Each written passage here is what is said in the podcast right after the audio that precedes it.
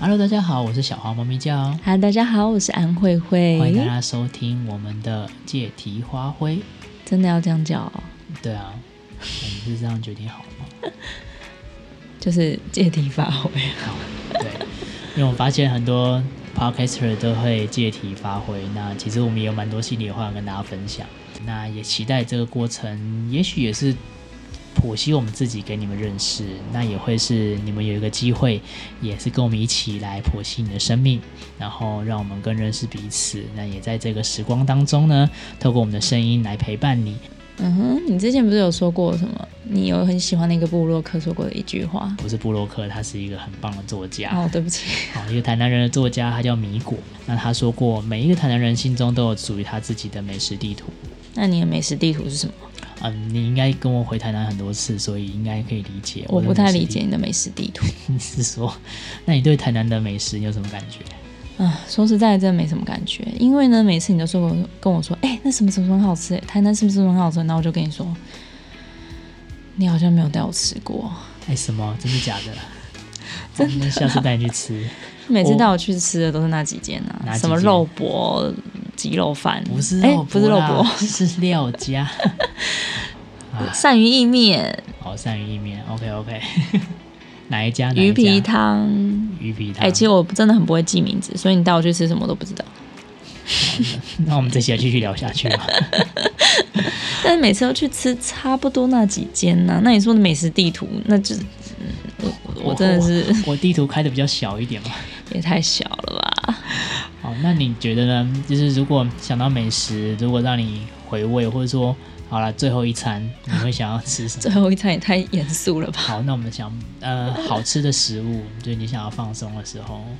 嗯，其实现在的话，真的就是吃蛋糕最开心了。哦，这样子。对啊，但是如果真正觉得内心。印象最深刻的应该都是妈妈煮的食物，因为以前从小我其实很少去吃外面的餐厅，所有的早餐、午餐、晚餐，哎，没有啦，午餐在学校吃，但几乎我妈每天都会煮饭。所以是因为台北的食物太难吃的关系吗？哎，我真的不知道台北食物长什么样子，我是认识你之后才被你说的台北食物很难吃。哎，哦好，这好像会得罪台北人。哎，听众应该很多都台北人，我也台北人，我们还是不要讨论这件事好了。印象最深刻的，应该不是说最喜欢，但是其实都是印象最深刻的一道菜。就我之前超喜欢吃，哦，我吃的很简单哎，超喜欢吃螃蟹。OK，那我我看外面去吃餐厅的时候，大家都很喜欢吃什么特殊的煮螃蟹的酱料或者什么，但我最爱吃的螃蟹就是清蒸螃蟹。从小吃的螃蟹就是我妈自己用水煮的而已，这样子的记忆其实对我来说是充满了很特别的回忆。所以吃螃蟹这件事对你来说，并不是一个填饱肚子或者享受它的味道，而是重现那个情境吗？对，可能是这样说吧。吃螃蟹这件事情，我印象最深刻的是有一次呢，我国小的时候，我不知道为什么我爸妈会觉得我很爱吃螃蟹，但是呢，那一次就是刚好是要。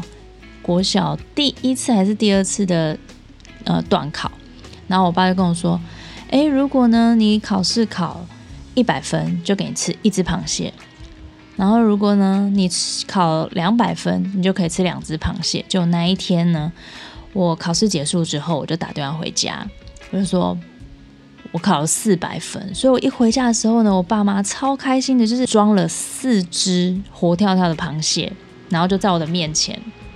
放下去煮，然后煮好之后，就是我拥有了那四只螃蟹的所有权。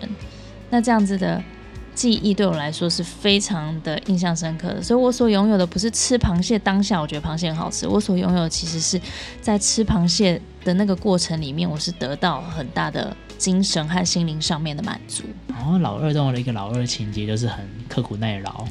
对，其实因为应该说是老二比较不容易被看见，所以当你做了一件很特别的事的时候，你就会哎，好像有什么不一样哎，就觉得自己好像特别的不同。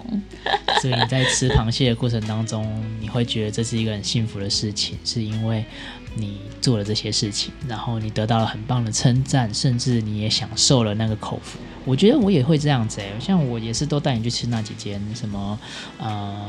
料加火鸡肉饭，或是城边鳝鱼意面，或是呃鱼皮汤，我也是在回味那种感觉。我记得那时候我也是每一天很容易，就是你中午在家的时候，那家人就会买那个火鸡肉饭回来给你吃。吃的时候，我就觉得那个味道永远不会变，就是。我就记得哦，我每次吃的时候，我就想象，我就回到那个风在吹，然后是一个很炎热的下午，然后通常就是你会觉得啊、哦，这饭好像多吃不完，可是那个味道就让你觉得说，我好像在一个自由的氛围当中啊。当然，台南有一个很棒的早餐店，你你也很喜欢，你记得吗？千香。对，千香早餐，它就在我国小的正对面，然后它专门卖的叫做麦麦香鸡加蛋这样子，麦香鸡堡，它其实就是麦香鸡，然后呃里面是吐司这样，可是生菜。对对对，可是我小时候很小嘛，国小一年级，然后可能吃掉一整个吐司，所以我都会叫它的鸡片，就是里面那块那块肉，还有荷包蛋这样吃。那直到我长大了，到可能到三年级之后，我终于有机会可以把一个汉堡是一个吐司吃完的状态下，我终于有机会叫它这个招牌就是麦蛋这样子，好，简称麦蛋。所以之后你就是去那边说你要卖蛋，大家知道你是老饕。Anyway，就是这个麦蛋我就点了，我就觉得哎。是一个长大的感觉，我觉得我长大了，所以每一次当我吃麦蛋加上花生牛奶的时候，我就想到这是我长大的味道，因为我我我终于可以把一个一整个麦蛋吃完，或者是我想要嗯回味幼儿的时候，我就想要那我要点鸡片跟点热狗跟点荷包蛋，因为那是我小时候的感觉，那是一个很幸福的味道，一种、嗯、一种不用去烦恼未来的感觉，所以我们的美食。其实根本不是美食，我们吃的是回忆的味道。嗯，对啊，这就是想跟大家分享，就是其实我们也是聊了很久，发现其实我们在追随的那些美食，也许不是食物的东西，而是那个回忆的感觉。最后快结束了，跟大家讲一个小故事，是印象很深刻。我小时候从很小很小就一直有吃一家蛋仔面。然后蛋仔面经营的就是一个老婆婆跟一个老公公，那个老公公的样子长得真的就像统一肉燥面的那个画的那个样子。我跟小慧有一起吃过一次，然后吃完一次之后呢，再下一次，再下一次回去要吃，然后结果我就回去，然后就看到那个老婆婆就在他们店门口哭，然后我想说，哎，怎么了？结果我发现前几天那个老公公过世了。然后我心里一沉，就我觉得很难过。难过的不是说，呃，当然他们家家人过世，我也是陪他们一起难过。可是我另外一个难过的是，这一个回忆就消失了，就是我再也不能透过这个回味。其实我回味的是我跟我小时候跟我保姆，或者跟我保姆的先生，我的公啊这样子的那个快乐的感觉。那时候我记得我每一次去公园玩，就可以去吃那个很香的。呃，蛋仔面，但是再也吃不到。